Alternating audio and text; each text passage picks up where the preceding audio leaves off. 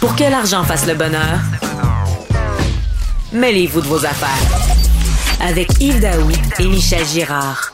On nous avait promis un retour euh, à la normale sur le plan économique, euh, mais après la COVID-19, euh, ça semble très différent. Et pour les consommateurs, on s'en aperçoit là, des ruptures de stock dans des magasins, des livraisons qui sont en retard, des hausses de prix significatives, que ce soit sur le bois et évidemment sur d'autres d'autres produits de, de, consommation.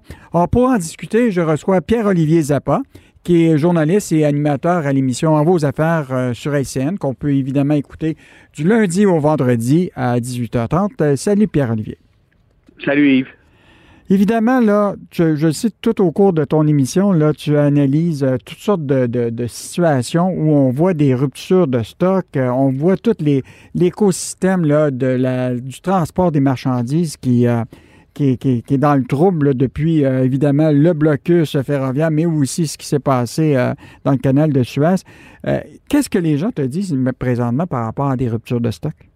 Ben, il y a des, évidemment, il y a des, ruptures de stock qui ne sont, qui peuvent paraître banales. Il n'y a personne qui va mourir parce que sa toile de piscine va arriver en retard ou mm. parce que sa, sa, nouvelle voiture 2021 sera livrée dans six mois. Par contre, euh, cette semaine, je me promenais dans les champs euh, euh, en campagne, dans le coin de Joliette. Il y a des agriculteurs qui, craignent de manquer d'engrais et de hmm. fertilisants parce qu'on manque de matières premières comme le phosphate, parce que le canal de Suez, où un tiers des fertilisants transit a été bloqué, il y a un manque de conteneurs pour effectuer les livraisons. Mais on se rend compte que le contexte actuel, c'est un contexte où les ruptures de stock se multiplient de jour en jour. Si bien que, Yves, on, peut tabler euh, sur le fait que la relance économique euh, pourrait avoir un frein majeur, puis ce sont les ruptures de stock. Mm-hmm. À un certain moment donné, les gouvernements ont créé il y a un an un, choc de la demande classique, là, une crise où les gens ont perdu leur emploi, euh, on ne dépensait plus, qui allait s'acheter une voiture quand l'économie est en train de s'écrouler. Mais rapidement, avec la relance et les, et les milliards et les milliards d'aides gouvernementales, la situation s'est inversée et on vit un choc de la demande. Mm. C'est-à-dire que le secteur productif n'est pas capable d'offrir assez de produits pour répondre à la demande. Euh, et il y a plusieurs facteurs qui expliquent ça. Un, de ces facteurs-là, c'est le facteur de la productivité. En ce moment, les usines tournent au ralenti. Il a fallu adapter la, production euh, aux gestes barrières, euh, aux mesures d'hygiène, à la distanciation. Euh, donc ça, ça fait en sorte qu'il y, a plusieurs usines qui n'étaient peut-être pas numérisées et qui sortent moins de produits euh, qu'auparavant. La pénurie de main-d'œuvre s'est aggravée aussi. Hein. On a accueilli la moitié moins d'immigrants euh, travailleurs l'an dernier. Et on ne se fera pas de cachette. Le télétravail aussi, c'est peut-être pas une méthode qui favorise un taux de productivité plus élevé.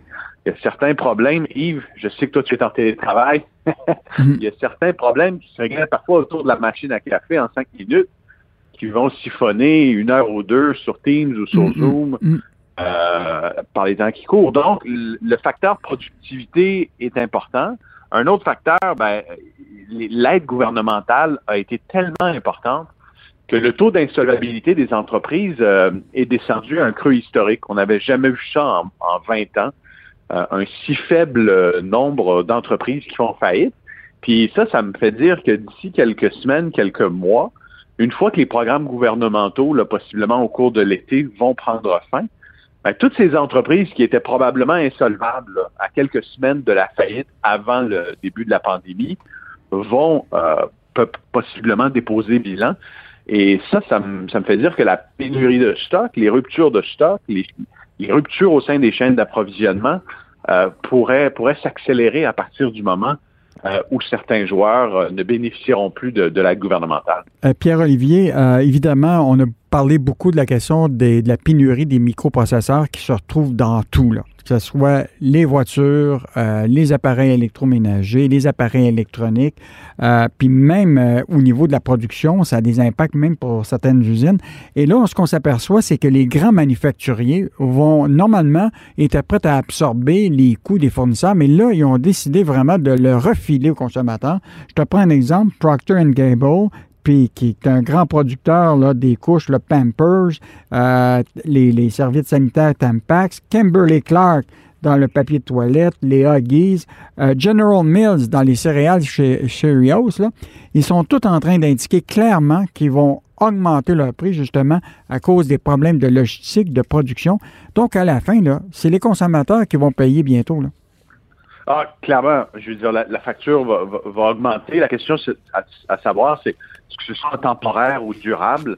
Euh, cette semaine, à l'émission, je recevais l'économiste en chef de la Caisse de dépôt, Martin Coiteux, qui, selon son scénario de base, me disait euh, euh, ce sont des pénuries et des hausses sur quelques, mois et, ça va se résorber éventuellement quand les gens vont avoir la possibilité de voyager et de dépenser leur argent discrétionnaire de façon plus aisée.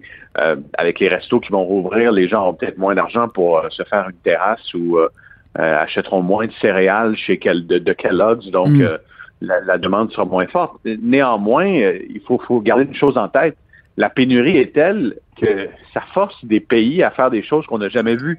Prends euh, l'État de Taïwan qui demandait il y a quelques semaines euh, à l'Allemagne des vaccins Pfizer en échange de microprocesseurs, parce que Taïwan, mmh. c'est un des plus gros mmh. Mmh. fabricants de micropuces.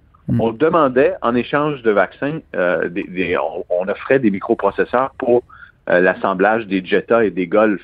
Donc, c'est dire à quel point cette pénurie-là, ces pénuries-là, euh, deviennent euh, une monnaie d'échange pour les États qui, euh, qui se retrouvent dans le trouble, comme le secteur automobile en Allemagne. Hmm. Donc, la, la question qu'on doit se poser, ben, pour combien de temps encore une économie en rupture de stock?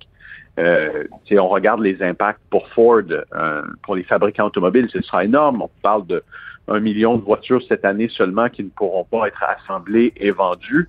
Donc, euh, ce qui s'annonçait comme une période de forte croissance économique dans plusieurs industries sera freiné par, euh, par ces ruptures de stock qui se, qui se multiplient. Hmm. Euh, Pierre-Olivier, c'est clair, les entrepreneurs et les consommateurs devront être patients encore pour une bonne année. Et donc, on te suit toujours à ton émission À vos affaires sur LCN du lundi au vendredi à 18h30. Donc, c'était Pierre-Olivier Zappa, animateur et journaliste à l'émission À vos affaires.